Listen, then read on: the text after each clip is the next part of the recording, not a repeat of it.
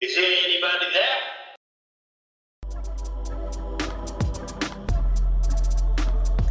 Bienvenue sur Data Workers, le podcast qui donne la parole aux experts de la donnée. J'interviewe pour vous des professionnels qui donnent des exemples de décisions stratégiques prises basées sur des données, des décisions data-driven. C'est parti. Et je crois que c'est quelque chose que je suis pas le seul à faire et qui, de- qui va devenir un véritable domaine dans le futur, mais c'est plus un, un data-driven programming en quelque sorte. Donc c'est, je fais tout ce que je fais partout, c'est énormément de data, mais c'est pas nécessairement l'analyser. Euh, c'est jouer avec, c'est la bouger d'une database à l'autre, c'est de la présenter, c'est euh, l'utiliser pour automatiser des choses. Aujourd'hui, j'ai l'honneur d'accueillir John Kuhne. Si vous ne connaissez pas John, laissez-moi vous l'introduire. Et après, allez vite sur son travail et les projets qu'il a réalisés sur Twitter. Surtout si vous êtes un utilisateur du langage de programmation R. John est un entrepreneur, un blogueur, un data scientist. Bref, il est tout à la fois. Mais moi, je le connais plus comme développeur de packages du langage de programmation R. On lui doit les packages E4Chart, G2R, Waiter et bien d'autres. Vous l'aurez compris, aujourd'hui, je reçois une personne qui est vraiment active dans le domaine de la data. Alors, comment vas-tu, John, après ton déloge Merci Kevin, ça va très bien et toi? Ah, Moi, je suis heureux vraiment de t'avoir aujourd'hui, surtout que je ne savais même pas que tu parlais français. Pour moi, euh, Ah oui, ça. vu, tout ce que tu fais, et puis euh, quand tu communiques en fait sur, euh, sur Twitter, sur ton site, euh, partout c'est en anglais, donc euh, je ne pensais pas que tu parlais français. C'est vrai, j'ai eu ça beaucoup, ouais. Et, et encore, je le parle tout juste. Bien que ce soit ma langue maternelle, et je l'écris plus. Mais voilà. Ok. Ben, est-ce que euh, tu peux nous parler un peu de toi, de ton parcours, c'est-à-dire euh, parce que j'ai appris que tu étais entrepreneur et dans un premier temps, je veux savoir comment tu as fait pour passer euh, ben, de ton premier domaine, parce qu'il ne me semble pas que tu es dans, dans la data science à la base, tu es plutôt dans le marketing. Donc, comment tu as fait pour passer du marketing à la data science, puis de la data science à l'entrepreneuriat? Alors, ça commence, moi, l'histoire a commencé en Belgique. Je suis belge, à moitié espagnol, à moitié belge, né en Belgique. Et après mes études, j'ai commencé, j'ai commencé mes études, euh, j'ai fait un baccalauréat de marketing pardon, à, Londres avec l'université de Cardiff. Et après ça, euh, je cherchais des trucs en marketing, mais je trouvais pas grand-chose. C'était en 2010, en 2012, il n'y avait pas beaucoup de boulot, pas beaucoup de jobs. Le marché était un peu pourri. Il est toujours un peu, je crois. Mais... Et du coup, j'ai cherché à l'étranger. J'ai trouvé quelque chose en Chine. Et techniquement, c'était une position d'analyste, mais c'était pas vraiment de l'analyse de données. Et j'ai fait ça pendant, pendant un petit temps, mais c'est déjà là tout de suite que je me suis mis un peu à R. Ça me, ça ça, me bottait bien d'apprendre à, à, à coder, en fait. À coder, j'aimais bien. Je savais pas du tout ce que c'était, mais c'était sympa. Et euh, je faisais un peu n'importe quoi. Je copiais-collais du code que je trouve sur Stack Overflow et d'autres endroits. Beaucoup de R-bloggers à ce moment-là. Et, et ouais, mais j'ai mais, mais eu, eu de la chance avec ce job qui m'a permis de faire ça, euh, de, de, de switcher plus ou moins de profession. Je faisais vraiment n'importe quoi, mais ils étaient plus ou moins contents avec ce que je faisais. Euh, et j'ai pu du coup apprendre sur le tas au travail en quelque sorte. Et puis de là, ouais, D'accord. Mais euh, on est d'accord que entre euh, faire des, entre faire des, des- des petites fonctions et du copier-coller sur euh, du copier-coller de euh, Stack Overflow à ton travail et développer des packages, il y a un monde. Alors c'est ça qui m'intéresse. Comment tu as fait pour passer ouais, de, de- du copier-coller à écrire des packages qui, à, à t'entendre parler, si j'ai bien compris, tu ne savais pas coder au début de, de, de ton expérience en Chine. Tu connaissais pas JavaScript, par non, exemple. rien du tout, Aujourd'hui, aujourd'hui, dans tes packages, il y a du R, il y a du JavaScript, il y a la connexion entre les deux qui est loin d'être facile. Euh, comment Ouais. comment tu, tu as fait pour passer à ça, en fait, à ce niveau? Oula, ben, honnêtement, c'était pas planifié. C'est venu petit à petit. Euh, je voulais juste au début an- analyser des petits datasets. Et euh, petit à petit, ça m'a juste, ça m'a juste pris. J'aimais juste bien coder, faire plein de trucs. avec du code. Et puis, je suis tombé dans tout ce qui est un peu web. Je crois que c'est certainement avec Shiny, Armordown, et présenter de la data. Et j'aime bien que, ça, que, que, ce que je présente et, et ressemble à quelque chose décent. Et du coup, je me suis mis un peu à faire de JavaScript pour faire des, des, des visualisations, des animations un peu intéressantes, et ce genre de trucs. Et petit à petit, et eh ben, eh ben voilà. là, récemment, j'ai publié le livre sur, sur un livre, du moins, sur AR et JavaScript. Euh, mais oui, je ne sais pas exactement comment et pourquoi ça s'est passé, mais euh, j'aime bien les deux langages. Et en quelque sorte, j'ai écrit le bouquin parce que c'est deux langages qui fonctionnent très très bien ensemble. C'est ça que j'espère vous montrer dans le livre, mais que souvent on n'y pense pas. Quand on pense à R qui fonctionne bien avec un autre langage, on pense à Python, SQL, C++, mais on ne pense pas à JavaScript. D'accord, parce que j'imagine que dans les, dans les packages en fait, que tu as développés, qui, sont, qui apportent vraiment plus au niveau de la visualisation, alors l'avantage de R, c'est que avec tout le travail qui a été fait par euh, euh, Adley Wickham. Alors, c'est très facile de manipuler la donnée. Et JavaScript, c'est le langage web par excellence, euh, super léger et où on peut, avec il y a tellement de librairies qui te permettent de faire des, des graphiques interactifs super beaux. Et c'est ça la connexion en fait. Il y en a un vraiment qui, qui, t'apporte la beauté et l'autre derrière la, la, gestion de la donnée. Ah, alors là, c'est une bonne question.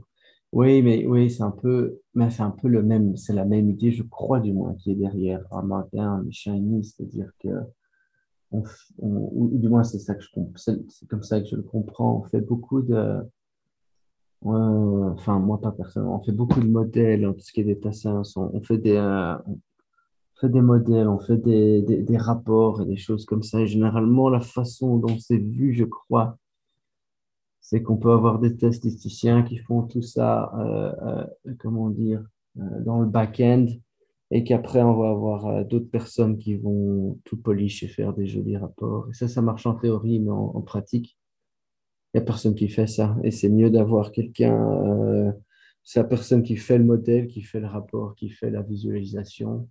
Et c'est pour ça, et, qui fait le dashboard si on a besoin je crois du moins, et c'est pour ça qu'on en arrive à, juste mettre à, à, la disposition de ces, personnes, ces, data scientists, des outils pour qu'eux justement fassent, tous toutes ces choses-là eux-mêmes, vu que de toute façon, ils ont déjà tout leur modèle, leur data. Donc, c'est plus facile si on peut arriver, oui, en effet, à connecter les deux, quoi, connecter R avec JavaScript. Euh, Là, en fait, on, rend tout énormément plus facile, quoi. Parce que ça, ouais, ça marche mieux dans ce sens-là. Parce que même si toi, tu veux te mettre vraiment à faire du JavaScript solide, faire les visualisations qui sont faites avec beaucoup des packages que je fais, c'est en vérité pas pas très difficile. Mais après, tu vas te retrouver à faire la connexion entre les deux. Et ça, c'est ça qui est plus ennuyeux. Euh, ouais. D'accord. Alors, un petit rappel, ton livre s'appelle JavaScript for Air. Il est, euh, euh, il est disponible euh, sur ton site internet et vraiment allez le lire parce que au moins je pense qu'il y a les trois premiers chapitres sont abordables. Après ça se corse un peu, mais les trois premiers sont abordables. et après dis-nous alors comment tu as fait pour passer de la data science à l'entrepreneuriat? Oh là, Honnêtement, c'est juste, euh, c'est juste quelque chose que j'ai toujours, euh, j'ai toujours voulu essayer. Je me suis toujours dit, je peux pas avoir mourir, euh, peux pas mourir sans avoir essayé de monter quelque chose moi-même. Et là, l'opportunité se présentait plus ou moins. Si je ne le faisais pas à ce moment-là, je ne crois pas que je ferais un autre. et du coup, voilà. En, quoi consiste ta boîte en fait euh, Parce que je t'ai présenté comme entrepreneur, mais je ne suis pas rentré dans les détails. J'espère que tu vas le faire. ben, pour l'instant, bon, c'est très jeune, hein, mais ça marche très bien. Euh, j'ai pas de soucis de demande, mais en fait, l'idée, c'est que je, fais un peu tout ce que tu as décrit ce que je, de ce que je fais, ce que je faisais avant, mais euh, en externe avec ma propre société. Donc, c'est beaucoup c'est beaucoup de, c'est énormément de Shiny pour l'instant, évidemment, parce que les gens me connaissent beaucoup pour Shiny, donc c'est pour ça qu'on qu'on m'approche. Euh, construire des apps, mais généralement pas que ça. C'est aussi, c'est le fait, je crois, hein, et j'espère du moins, c'est le fait que j'ai pas vraiment de spécialité, mais tout ce qui est autour, j'arrive à faire. Euh, là, j'arrive à faire. S'il y a besoin d'une database, je sais le faire. S'il y a besoin d'une application, je sais le faire. Les visualisations, le JavaScript et tout ça. Euh, je ne suis pas le meilleur hein, dans tous ces domaines-là, mais j'arrive juste tout seul à faire des applications assez sympas. Et du coup, c'est un peu ça que j'offre. Et j'espérais faire des workshops et des trucs comme ça, mais ça ne s'est pas vraiment présenté, jusqu'à présent du moins. D'accord, donc quand on t'approche, c'est pour euh, euh, créer des applications Shiny, c'est pour euh, interpréter de la donnée, c'est souvent, c'est quel genre de tâche que, tes clients te demandent? Généralement, c'est vraiment, pour l'instant, c'était vraiment que du pur Shiny. C'est pour ça que les gens m'abordent. plus c'est fait beaucoup de ça. Shiny, c'est les applications web développées avec le langage de programmation R et euh, il y a du, du, JavaScript imbriqué que l'on peut euh, modifier. Ouais, D'ailleurs, euh, parce que je ne crois pas que je puisse révéler le nom des, des, clients que j'ai eus, mais j'ai trouvé ça assez intéressant qu'il y ait pas mal, pas mal de boîtes qui utilisent Shiny comme leur produit principal, c'est-à-dire qu'ils ont un, produit qu'ils vendent en SaaS ou, d'une autre manière, qui est en vérité construit sur Shiny. Je trouvais ça assez intéressant parce que Shiny, on, dit souvent que c'est utilisé euh, juste en interne pour faire des dashboards dans les boîtes, mais en fait, il y en a certaines qui ont utilisé ça pour leurs produits. Et beaucoup de ça, c'était, oui, aller travailler sur leur, sur leur application qu'ils vendent et essayer d'améliorer les performances, jusqu'à de, tout refaire, changer la UI, euh, plein, plein, plein, plein, plein de choses. Mais tout autour de web et air en quelque sorte pour l'instant. Et dis-moi, est-ce qu'aujourd'hui tu pourrais me donner un, exemple, un type de use case où les données t'ont permis d'aller plus loin et de prendre une décision data-driven? Oui, alors, euh, ben moi en vérité, ça fait longtemps que je ne fais pas vraiment d'analyse pure de, données. mais quand j'en avais fait à l'époque, le truc le plus cool, je trouve, que j'avais fait avec. Une, je, lidais une petite équipe, on était trois avec moi inclus. On a fait un truc que je trouvais assez cool et que quelqu'un avait bien aimé quand j'étais en agence en Chine. C'est à l'époque, Twitter avait une API qui permettait de prendre euh, tous les followers d'un certain, certain compte et puis de comparer tous ces followers les uns entre les autres euh, par groupe de 100 pour voir s'ils se suivaient entre eux. Ça permet de faire un, espèce de réseau, network, à un niveau de 1.5 pour une certaine page. Généralement, c'était la page du client. Et là, on faisait des, des, trucs assez cool. On pouvait vraiment faire des modularités, là, des groupes, les communautés, toutes les mesures de centralité du network. Et là, on trouvait des trucs euh, euh, vraiment, vraiment, vraiment super sympas et qui était véritablement utile aux personnes, on nous a dit, euh, qui maintenaient tous ces comptes pour savoir ce qu'ils postaient, euh, à qui ça allait plaire, dans quelle, quelle, communauté ils pouvaient, euh, ils devaient, qui devait plaire en quelque sorte. Alors, j'ai une question parce que je ne suis pas sûr de bien comprendre. Alors, imaginons que le, on est dans un cas hypothétique. Hein. Imaginons que le, client final, ce soit, ce soit Nike, par exemple. Alors, je comprends pas. Qu'est-ce que ça apporte à Nike de savoir que euh, les followers de Nike se, suivent entre eux? Non, oui, alors ça, ça, ça, ça, leur apporte rien. Mais en fait, l'idée, c'est que si tu prends Nike et tous ses followers et que tu le plottes, donc tu as le point Nike et puis il y a une, ligne euh, qui va à chacun des followers. Ça, ça n'apporte zéro information. Mais savoir si, comment eux entre eux se suivent, ça te permet après de le graffer et de rencontres qu'il y a des communautés, ça, ça, se voit partout, ça se crée euh, euh, organiquement, naturellement, qu'il va y avoir des groupes, à mon avis, j'invente de nouveau dans cette situation qu'on vient d'inventer. il y aura un groupe qui sera, à mon avis, plus dans les, dans les baskets, d'autres plus dans certains sports. Tu as peut-être un groupe de personnes que tu peux analyser, voir qu'ils sont tous en train de suivre du tennis fédéraire, l'AFP, ce genre de trucs et ainsi de suite, et ainsi de suite. Et ça, ça peut être euh, extrêmement utile pour une organisation pour pouvoir, euh, faire tout son, toutes ces campagnes pub et toutes ces, campagnes sur les réseaux sociaux.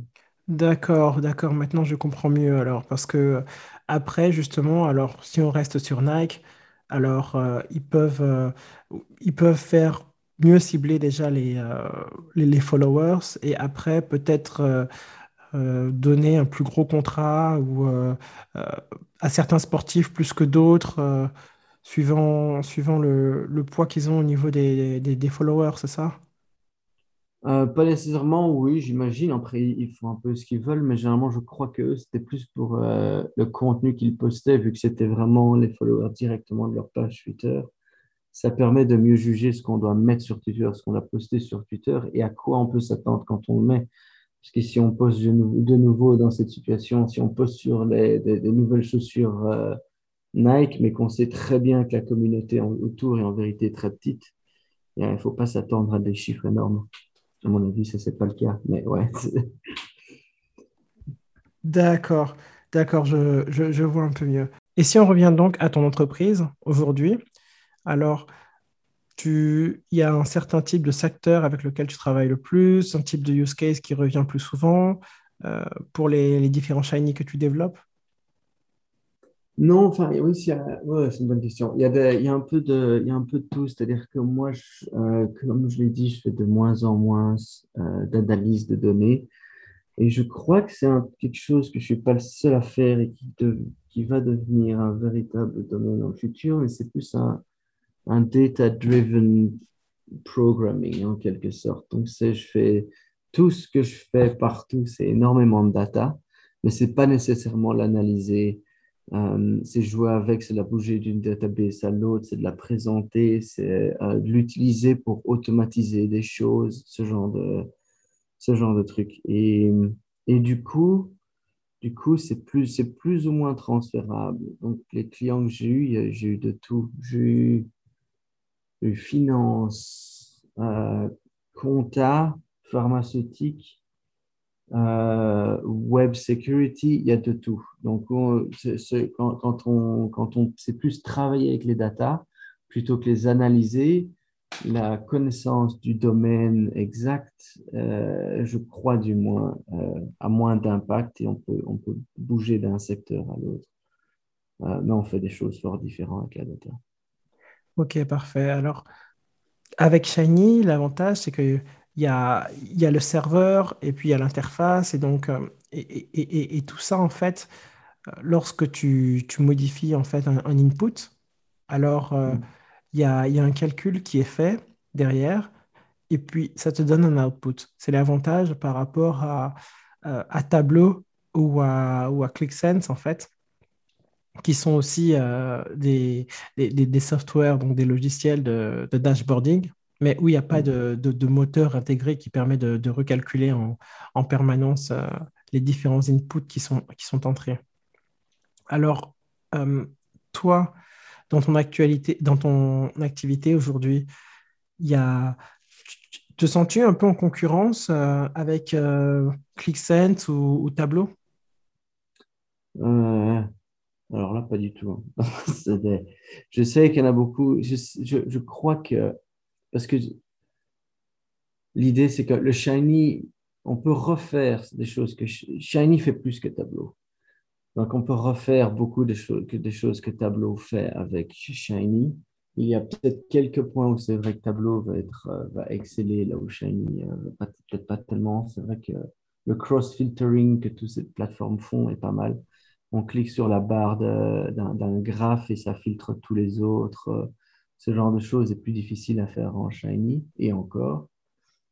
Euh, mais sinon, après, pour les apps que je fais, comment je fais pour avoir, euh, pour avoir, pour pouvoir ouvrir une forme, soumettre une data qui va aller dans une database et puis trigger un job sur AWS. Comment je fais pour avoir pour faire un, si je veux faire un produit qui, qui accepte des paiements, il y a un login et un truc avec du tableau et tout ça. Shiny fait tellement plus. Et c'est ça que je veux dire, parce que par euh, plus de data-driven development, c'est pas juste c'est plus juste des visualisations. Il y, en a, il y en a pas mal, il y en a de temps en temps, mais c'est toute la data derrière qu'on peut manipuler et du, avec une, liberté qu'on n'a pas dans ces, dans ces outils-là, je crois du moins. Alors, merci pour ce moment. Et maintenant, on va arriver aux dernières questions. Alors, voici la première.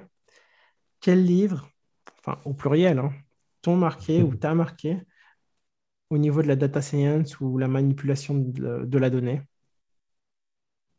Euh, Je peux répondre à la moitié de ta question. Moi, la dernière chose que j'ai lue qui m'a vraiment aidé, du moins euh, dans, dans, dans, ce que je fais, c'est, euh, et c'est un peu triché parce que c'était Hadley Wickham qui l'avait recommandé une fois sur, sur un talk de quelque part d'autre. ok, Hadley Wickham, qui est en fait un euh, la personne euh, à qui on doit les, euh, les, packages taille diverses. C'est ça de R.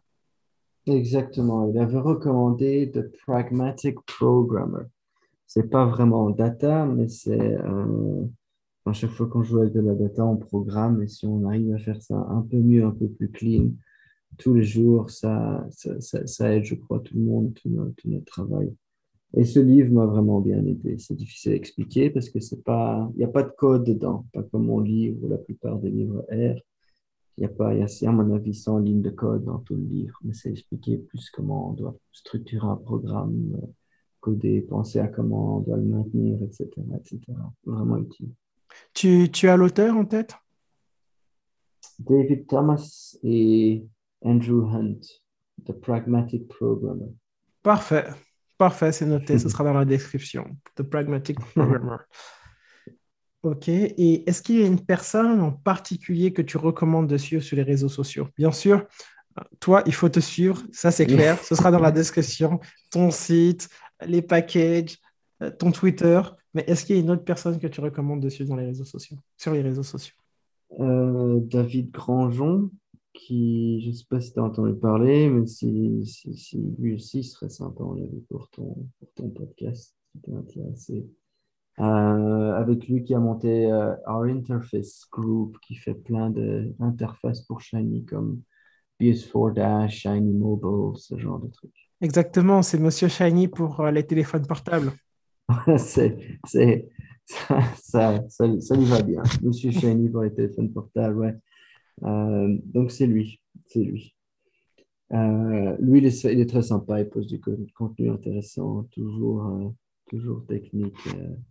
Et, voilà, donc je recommande. Et, il a un livre aussi, Outstanding Shiny UI. je crois qu'il n'est pas encore sorti, il est en train de le finir, il sera, là bientôt. Il est déjà disponible gratuitement. Parfait, merci beaucoup. Alors, je vais euh, rentrer en contact aussi euh, avec euh, Monsieur Shiny pour téléphone mobile. Et qui sait, peut-être la prochaine fois, ce serait avec lui. En tout cas, je te remercie beaucoup pour le moment et pour ton temps. Et je te dis à très bientôt. Pas de souci. Merci beaucoup à toi, Kevin. Au revoir. Au revoir.